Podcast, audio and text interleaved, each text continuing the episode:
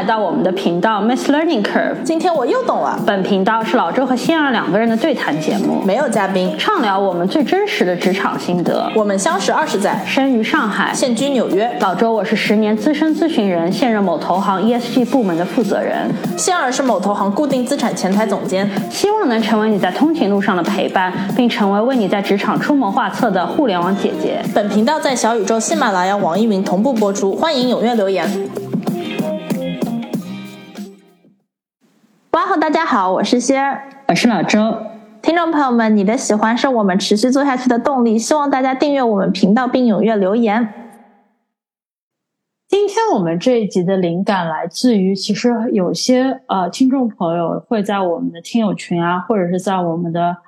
呃之前的节目下面留言，就会提到说，是不是在职场上比较不爱说话的、比较内向的人？或者是比较社恐吧，这样的人是不是会比较吃亏，对吧？然后很多人会有点担忧，说觉得哎呀，知道好像这样的话可能搞不好很多的关系，争取不到很多的机会，但又觉得说要把自己改过来的，这个改这是打引号，要把自己就变成那样的一个性格的，在职场上的外向型人，恐恐。也没有那么简单，就会有很多的纠结在里面。所以我们也听到了一些这样的反馈，但其实我每次看到这样的留言，包括呃一些私信，我都会回说，我我自己老周，我就是个内向的人，然后私下里是完全不喜欢讲话。那我也不觉得说这内向的人在职场上一定是不讨巧的，内向人在职场上一定是会吃亏的。所以这就是我们今天这集的灵感。我们想借就是这些呃内向啊、不爱说话呀这些人一些症状来聊一聊。如果说你恰巧是这样的一些人，那职场上有没有一些少说话、惜字如金、沉默是金的场合，你反而会因为你的这个性格，或者是一些你比较有技巧性的运用这种少说话的一些技巧，可以让你得力的情景？对对对，而且呃，其实就我自己，其实我是一个外向型、说话很多的人，但我觉得其实这一集我当时的灵感也是这这集其实呃也是很适合外向型的人，是因为呢，首先就像我们这种即使外向型、说话很多的人，也不是每天在职场上都想说话的，因为就会有那种今天特别累，就是跟见谁都说不动话，对吧？就是就会有这种日子，以及这其实也是。今天说的这些，其实就是说是很多外向型喜欢说话人可能会踩的很多坑。其实他们就是因为可能就是不知道什么时候需要少说话，对吧？所以这今天这集我觉得是挺适合，不管你是哪一边的，都会能够非常的适用你。对，就谨防冲动说话，然后祸从口出，对吧？对对对。那我先开个小头，就是说有哪些时候你你其实最好的策略是要少说话，对吧？那第一个呢，可能也是一个大家其实都都知道，也都想得到的，就是说不懂的时候，尽量就是不要说。就这这句话是老生常谈，就说不要不懂装懂啊什么。但是其实，在实际运用当中呢，包括我自己，我也知道，有的时候你是有压力的。比如说有一群人的时候，比如说开个会什么的，那可能大家都不是很懂。你也知道，你旁边的这个同事可能也没有很懂，但是他就会在噼里啪啦那儿说。但当那时候，你可能就会有一个压力，就觉得哦，人家其实也没有比我懂多少，但是他啪啦啪啦啪啦啪啦一顿输出。那这个时候，老板或者说客户或者什么，会不会觉得说，哦，他比较懂，而我反而不懂？那我是不是要逼着自己多说一点话，对吧？因为这样的一个就是压力啊，可能就会忘掉了这个，或者可能就会忽略了我们老祖宗一直教我们的，就是不要不懂装懂这个道理。但其实，呃，从我自己的亲身体验上来说呢，这个老祖宗的道理还是对的。就当时，如果你，嗯，比如说。呃，或者说你的那个，比如说你身边的那个同事不懂，但他说了很多话，其实他给别人留下的印象并不一定是好的，或者说大概率是不太好的。就拿自己做一个例子，因为现在正好是实习期，呃，实习生的一个期间嘛，夏天的实习期，经常能看到这种例子啊。就每年的这个时候，呃，包括呃特呃还有一些可能新入职场的新人，他们可能就是想要包装自己成，就是说想要希望别人觉得好像自己懂。嗯，不太敢于说，呃，不懂啊，或者说是不太敢于，就是说是就是完全的沉默嘛，总归要输出一些东西。当他说的东西第一可能是不正确的，那这种时候真的就是多说多错，对吧？然后第二呢，可能他说的东西不一定不正确，但是听者知道他说的很肤浅。呃，有经验的人就知道他说的很肤浅，其实就是马上就知道，那他这个人是是是掂量一下，就是说是啊，这个人其实不太懂。那这个时候呢，反而是你还是比保持沉默比较好。一个是不露底，第二个呢是不要在自己不懂的领域或者比如说没有准备的时候太就是吸引注意力嘛。因为你可以说哦，那嗯，你的一个策略可能是 OK。这次的会议我可能就是不太懂这个这个方面，但我也那我就低调，对吧？那等我回去以后，我知道可能要去问一下这个，问一下那个。那下次的会议，我可以等我比较有准备的时候，那我再输出。我觉得是一个可能更好的策略。所以，可能在这种情况下，你如果你真的不懂，呃，你然后如果。比方说会后啊，情境比较合理的情况下，你作为一个实习生，你去问提问你的方式，问一下你的老板，然后了解这件事情，然后这可能是个比较好的方式。而需要避免的，你的意思就是不要在会上直接，比方说，呃，在不懂的情况下被问了这个问题，觉得我一定要硬诌出一个答案，对吧？可能可以说。可以说就是啊，这个问题我可以要会后再研究一下，再来告诉大家。这样反而是一个少说话，但是比较礼貌也比较专业的一种做法。那刚才说的这个不要不懂装懂的，可能是一个比较就是说常识的一条啊。那接下来我们就开始进入一些比较高阶的要少说话的局面了。那第二点呢，呃，我想说的就是说，通过少说话。不要直接的去应对一些事情，而是学会聪明的去利用上级跟向上级汇报。我举个例子啊，当时呢，我们要和客户做一个 trade，然后呢，我们组和别的有一个组呢，两个组其实都想争这个 trade 到底归哪个组。然后我当时呢，是比隔壁组的那个人要没有那么 senior 的，我比他的职呃职位是低一级的。然后那个时候，呃，要做这个 trade 以后呢，我就发了一个呃大 email 给公司内部的，就是把该该 copy 的人、该放到 email 群的人都放进去了，就是说这个怎么怎么样，这些这些条款怎么怎么样，我们想要这么做这么做这样的 trade 怎么怎么样。那以后呢，一般的下一步呢是啊，那可能销售就会把这个发给客户，我们要呃开始打电话讨论这件事要怎么推进啊，怎么怎么。然后这个时候呢，隔壁组的那个人呢，他就。问了很多问题，他就他就在这个内部的这个呃邮件里问了很多问题，然后呢，那我就一个一个回答他嘛，因为我当时刚开始呢是觉得哦，因为是我呃提议的这样的一个呃 trade 对吧，各种的细节，那他问了问题，那我就一定要回答他，他毕竟级级别比我高一级嘛，然后他就问了很多问题，我就回答，然后他又问了很多问题，我就回答，然后他又问了我很多问题，我就回答。这样可能周而复始来了三四轮，每一轮他都问了就是那种十个问题的那种啊。然后当到那个时候的时候呢，我自己耐心也有一些被消耗，以及我当时就是说到那个时候我才意识到，他所作所为并不是说想要知道说我说的这个呃呃 trade 的提议到底是怎么样，或者说真的有问题啊什么。他这样做的目的其实就是说想要掌控主动权。他这样做就是最好，他真的能问出一个漏洞。那我说，哎呀，这个想想差了啊，没想到这个，我我对对对对对，你说的对，我们得改。这样，那他就能掌握主动权。第二个呢是，嗯，他通过就是发了一个呃大 email 问了十个问题，又发了一个大 email 问问了十个问题，又发了一个大 email 问了十个问题，就就感觉他的参与感很强，就就他等于说把他们组拉进了这个 trade，就是这种感觉。然后当我意识到这点以后呢。我才知道，就是说，哦，能解决这件事，并不是说他问我答，他问我答，这这这样周而复始，因为他的目的不在于真的问，真的了解细节。那如果我们继续他问我答，他问我答，这件事是没有解，呃，没没没有没有没有禁止的。所以我当时就去找了我的老板，跟我老板说了这件事。那以后呢，我的老板马上就回给了全部人。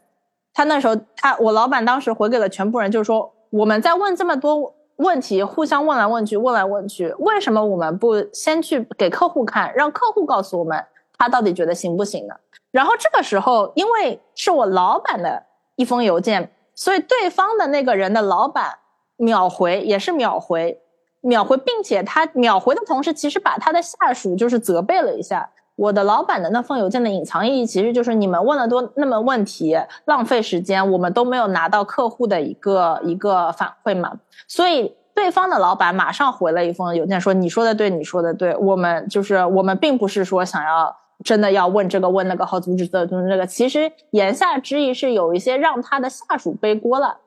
就是说，他的那封邮件回的时候，其实是非让他的下属非常难看的，因为他自己的老板，当他回这封的时候，有点是把自己摘清的，把自己摘掉了，就说哦，我们不应该就是说问这么多问题之类的，就是让他的下属很难看嘛。那通过这样的一个事件呢，当时就是说让我了解到了，比如说对方的这封邮件写的是说，呃，先可你能够回答这些这些这些吗？但他的。意义不在于他的目的不在于想要知道这些事，他的目的其实是一个呃比我的层次更或者比我们层次更高层的一个，就是一个就是有种这这所以这个 trade 归哪个组？其实他在玩这个的一个呃背后的一个想法。那这个时候呢，最简单的做法。其实就是我甚至都不应该刚开始就跟他，呃，你问了十个问题我答，你问了十个问题我答。我如果早一点再意识到的话，其实就可以早一点的直接去跟老板说，这是一个老板级别让老板介入的事情。所以，嗯，有的时候并不是说人家需要你回答什么你就要回答，而是看清楚他的目的在哪里。如果是一个需要老板介入的事情的话，你你新手让老板介入了，其实就是说是占据了这件事的主动权的。且老板其实也希望，老板对你的要，因为对你的希望也是，老板其实希望当你碰到这种时候的时候，尽快的告诉他，这样老板就也能帮你。所以就是说，嗯嗯，不不一定就是说是觉得说，哦，这件事他问了我，我就是我的职责要回答他，而是看清楚他背后的逻辑，然后在适当的时机，嗯，把汇报给老板，就是是把这件事情上升到老板，因为然后让老板来解决这件事情，其实反而是最好的一个做法。那我很赞同，因为我觉得这里讲了两个底层的逻辑在职场上，一个就是有的时候你看似对方是在问你的问题，但他其实是在借借力打力，等于说他是在借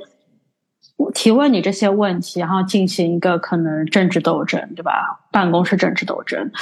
这所以最关键的不在于你是不是你很好的态度，很快的回答很详尽的答案，而是在于你有没有看清楚这件事情的本质。然后我觉得当中你也提到第二个底层逻辑，就是其实邮件是一个可能非常需要大家贯呃就是贯彻这个少说话这个原则的一个地方，因为呃有一个概念可能对初入职场的呃嗯菜鸟来说还不是那么清晰，那就是。任何的邮件，它它你在写的时候，你都要做好一个准备，它是可以被。呃，转发给很多人，对吧？它它其实是一种工具，就是利用你的，你可以你的邮件会非非常容易的被利用，然后变成你说的话，然后被更多的人、更多的上级看到，然后被转化成一种政治斗争的一种工具。所以这也是告诉我们，就是呃，有的时候少说话，在尤其在邮件里，可能是一个非常聪明的一个方法，对吧？这也是为什么我觉得有的时候可能。挽回邮件也是一个非常好的技巧，就可能大家在刚开始上班的时候，我也会有这样的压力，就是一天会收到好几百封邮件，然后总觉得说，哦，别人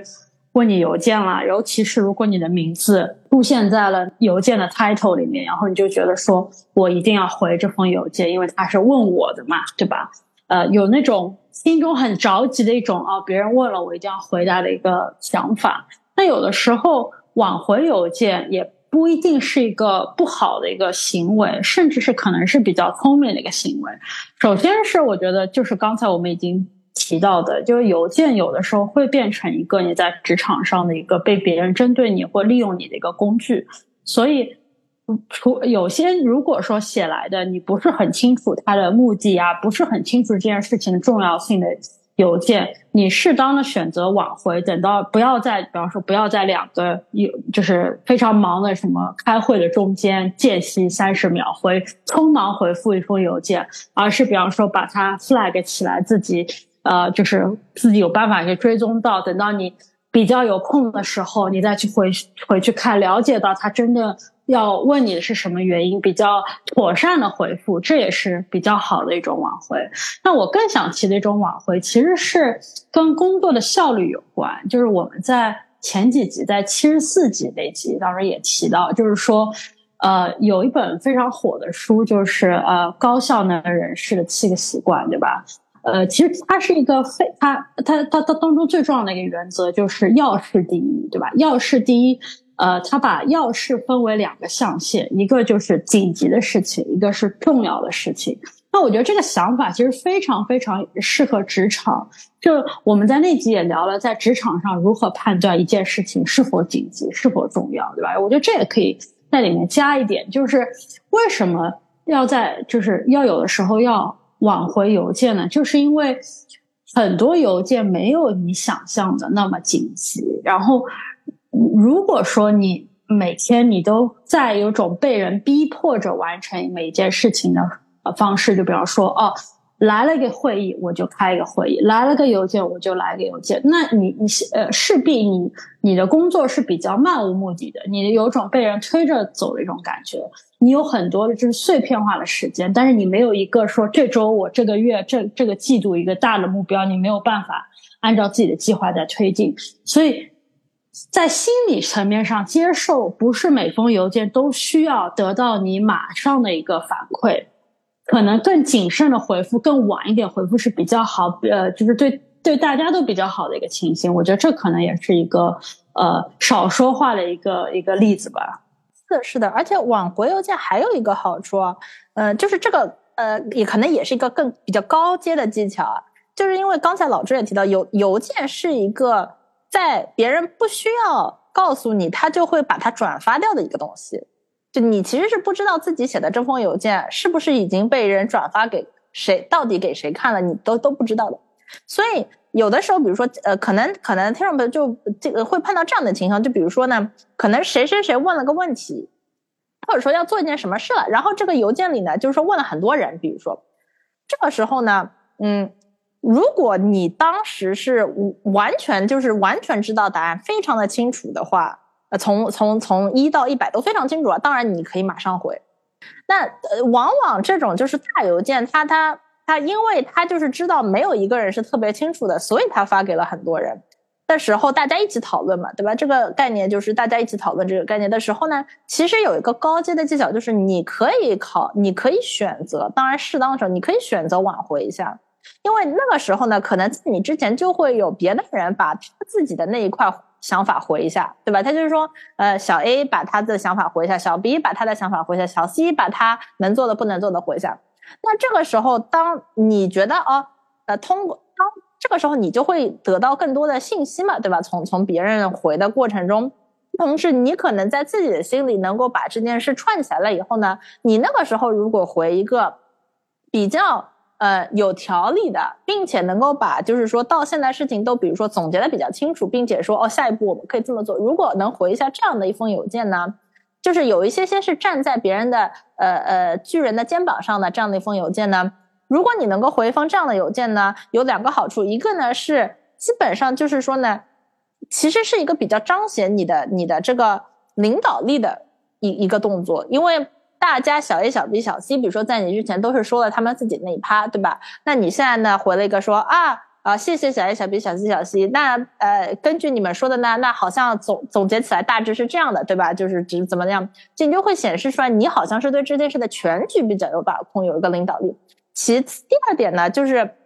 那你的这封邮件很容易可能就是日后当他们要把这件事。的结果，呃，转发给别人或者领导的时候，很可能就会基于你这封邮件的基础上，那其实是一个变相，就是说是增加你自己的曝光率的这样的这样的一个做法嘛。所以有的时候，比如说，你挽回邮件也是可以，你可以考虑当适当的时机用的时候，其实是一个比较高阶的技巧，帮你职场助力的。对。尤其是这个，我我想问一下听众朋友，就因为我们一直有在聊说，包括回邮件也好，包括如何通过一些回邮件时候的技巧，然后让你在职场可能呃更能够掌握一件事情的主动性，或者是彰显你的领导力。其实有很多小的这种 tips 是可以聊的，所以也希望如果大家对这个话题感兴趣的话，给我们留言，然后我们可以整理一下，然后做专门做这样的一期。对对对，我们可以做个特辑，听众朋友给我们留言啊！如果你们对这个话题感兴趣的话。那刚才说到了挽回嘛，那当然挽回的下一步进阶，呃，就是不回邮件，对吧？那不回邮件，我知道这个听上去好像就是像一个猛兽一样的，就说你怎么能不回邮件呢？那肯定就是说别人肯定对你觉得你没有责任心啊，你怎么就是说呃呃不理我啊什么的。但是呢，这个也是一个呃，我不是说什么要鼓励大家不回邮件，而是不回邮件也可以，你要知道它也可以是你的一个选项。有的时候，可能这个情况其实是适用于你，可能可以选择不回邮件，是你是你对这件事应对的比较好的一个方法。不回邮件呢，尤其可能比较适用于呢，人家给你发这个邮件的时候，那可能听众朋友经常会碰到这种事，就是这人可能发了个邮件，需要要问你一个问题，是明显的他没有把事情的全貌告诉你，就比如说，呃，他可能就是说问了一个非常。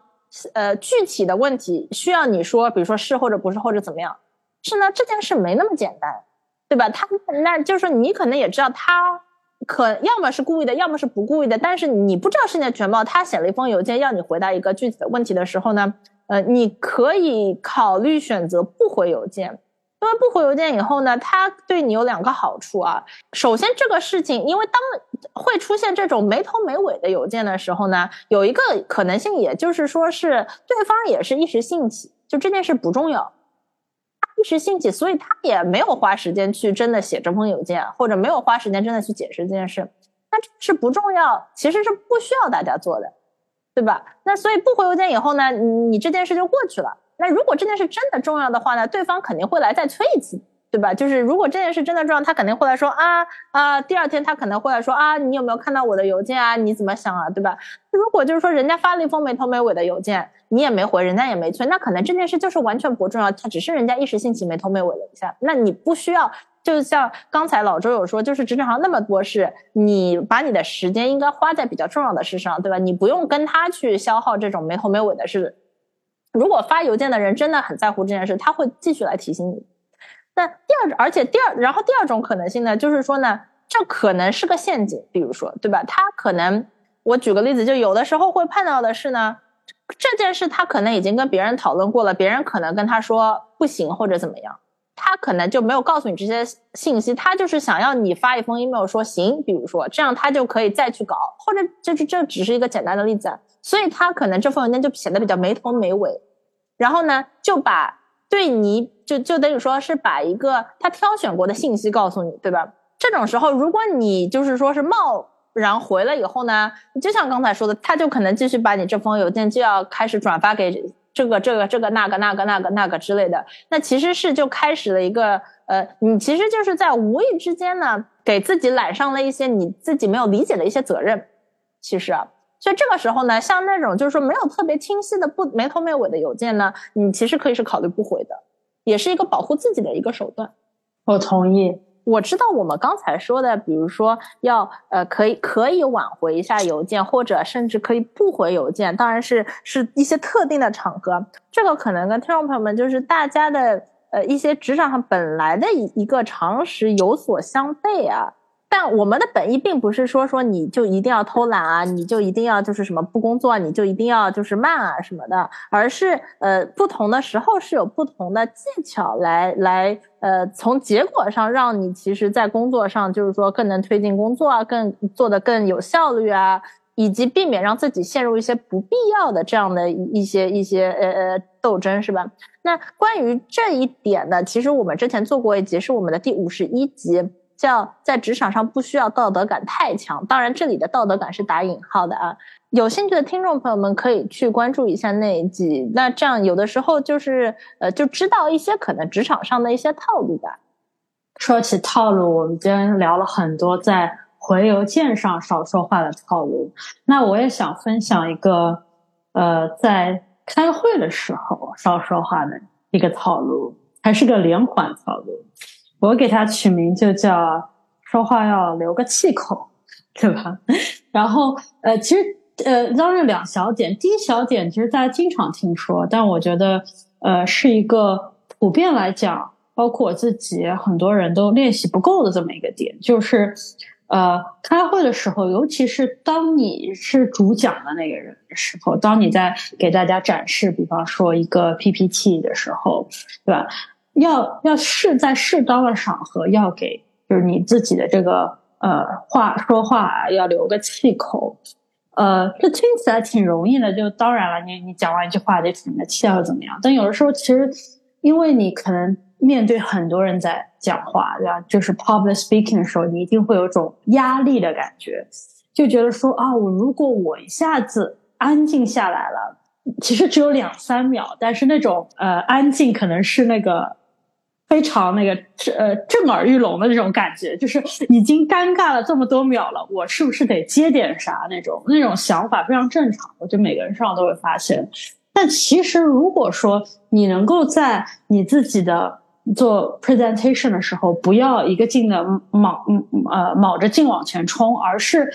在比方说每一个重要的一个呃你的发言之后留个气口，或者是当每一个重要的页你讲完了时候，你留个几秒的这种沉默的时间，呃，其实是可以非常大的展现你作为呃 presenter 的一个自信。以及专业度，就会让别人觉得你你很有自己的速度，你很有自己的一个节奏，你是非常自信的。今天包，然后如果同时也很专业，因为你知道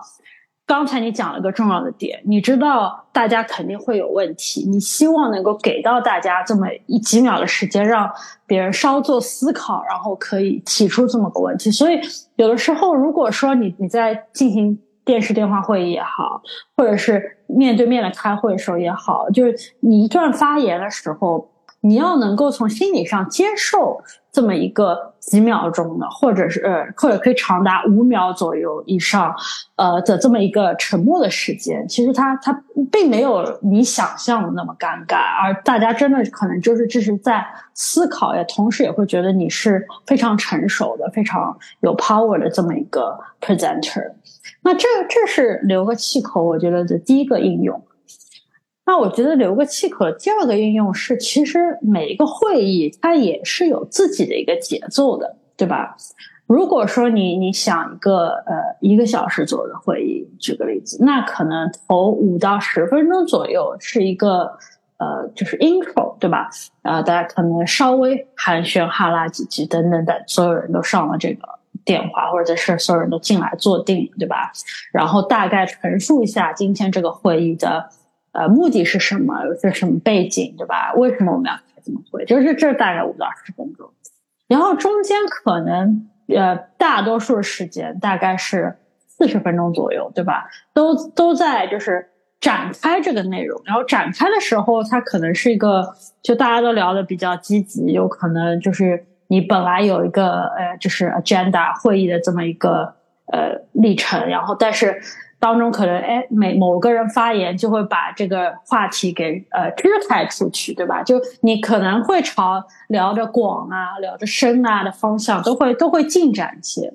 那其实这一个会议最重要的那个时间，可能就是最后的那个五到十分钟，因为在那个时候必须要。有这么一到两个人站出来，然后跟大家说一声啊，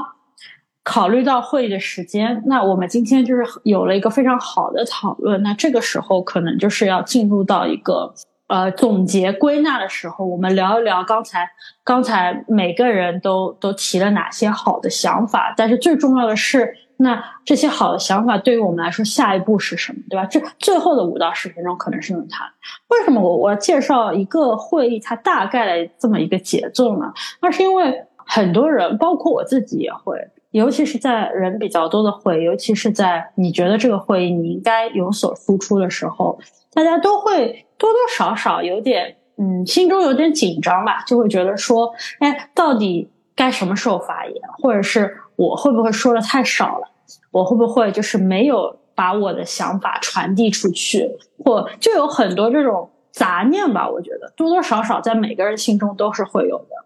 那了解到这个会议的节奏，我觉得重要就在于，其实。呃，有的时候会会议上的发言就就跟你发邮件的流程一样，它不一定是一个跑量的这么一个流程。就在在那四十分钟当中，大家把话题拆开出去聊聊一些，提一些非常好的问题，把它聊广了、聊深了，这些都是非常好的互动。但即使你没有在你在那一部分，你觉得你可能自己。呃，就可能这个会议的走向跟你想法有一些不一样了，对吧？它可能呃没有你想象的那么的有效率，或者是没有你想象的那么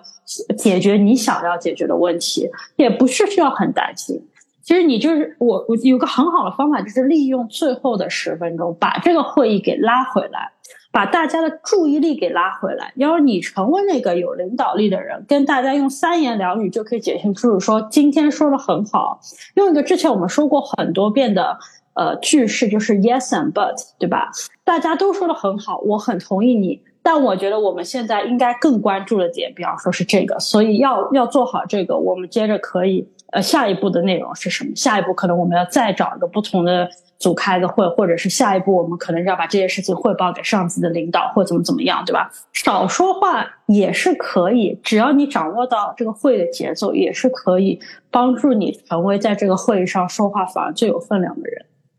对对对，就说的多不如说的时间巧，对吧？嗯，还有一个我也很想聊的话题，我觉得跟今天这节特别贴近，就是呃，我平时也经常会上网嘛。对吧？冲浪，然后就会看到很多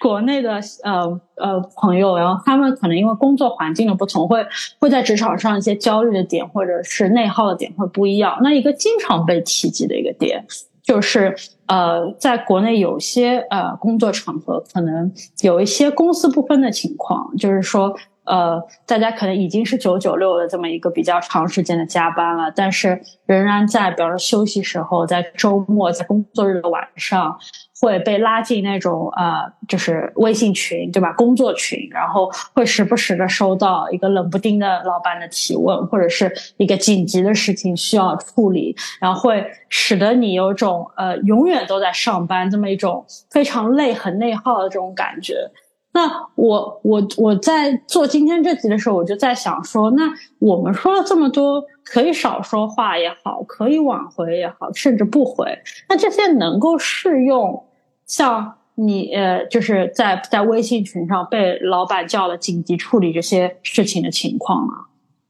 我觉得就是有一个很很重要的点，我们其实。我觉得就是有个很重要的点，我们今天说的所有这种说什么可以挽回啊、呃不回啊，或者呃等一下啊之类的之类的，就是不适用在老板。如果老板来找你了，你一定要，我觉得是第一时间马上回。但是呢，马这虽然我们说你得马上回啊，这里又有一个有一个就是说不一样的概念，就是那你需不需要马上做呢？这个其实不一定，因为。很多时候可能就是因为是一个人与人的关系嘛，那老板可能给你说了一个什么话的时候，他需要的是需要的是一个情绪价值，就是哦，你当时就是说哦，你在，比如说老板在加班，比如说他也在加班，他回了一个，你当时如果马上回了，在他心目中其实就会建立这样的一个很强的一个情绪的这样的一个 bond，就是觉得哦，我在这儿苦的时候，哦，我我我问了这个下面的这个人，哦他，也在，他他他他懂我，他他也在努力工作，对吧？是你这需要。所以回完以后，马上要努力打开电脑，马上做吗？这个我觉得是不一定的。这个就是看那件事了。老当老板来问你的时候，他最需要的是你，你当时给他一个回应，对吧？他需要的其实不一定是说哦，所以老板这个东西五分钟以内我就给你做完，需要的可能是啊，老板我看到了，我们会做的。其实需要的是后者。所以，呃，有的时候可能大家压力大，呃，是大在就是哦，可能比如说休息日啊，什么老板来找你，那你觉得哦，我这一天都本来的计划又要又要又要改变，我我得去工作了，因为老板要这样那怎么怎么样的。那其实这个时候你其实是可以想一下，那老板真的的意思是说你今天就一定得做这件事吗？其实很多时候其实是不一定的。所以我觉得马上回和马上做这是两个概念。那可能有的时候你可以比较巧妙的把这两个分开，就是你能做到那个马上回让老板开心的笑眯眯的人，但是马上做不做呢？可能是要你当时看这件事情到底是重要性，具体到底应该在什么时候应该要做，其实是可以分开考虑的。听众朋友们，这一集呢，我们说了一些什么时候在职场上，在我们心目中其实是少说为妙，或者说。慢说为妙的这样的一些场合和一些小技巧啊，希望能够对大家有帮助。毕竟，因为我们的频道宗旨就是说，呃，做的辛苦不如做的巧嘛，对吧？那听众朋友，不知道你们平时遇到这样的情景的时候是怎么应对的呢？你们对这个就是说，呃，这些比如说少说话啊、后说话这样的，我们我们在这一集当中说的一些窍门有什么想法呢？希望大家给我们留言。